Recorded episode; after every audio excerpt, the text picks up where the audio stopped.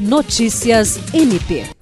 O Ministério Público do Estado do Acre, MPAC, participa de 27 a 29 de abril em Brasília de uma agenda promovida pela Comissão de Planejamento Estratégico do Conselho Nacional do Ministério Público, para tratar de mais uma etapa do projeto de governança de dados e transformação digital.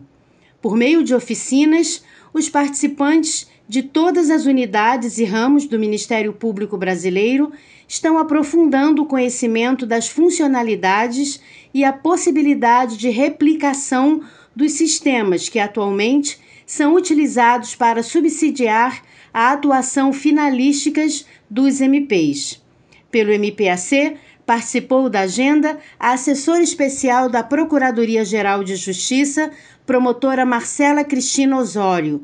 Anteriormente, a realização das oficinas, a Comissão de Planejamento Estratégico realizou um trabalho de levantamento de informação sobre os sistemas disponíveis para o trabalho dos membros. O resultado foi a identificação de 271 sistemas em uso.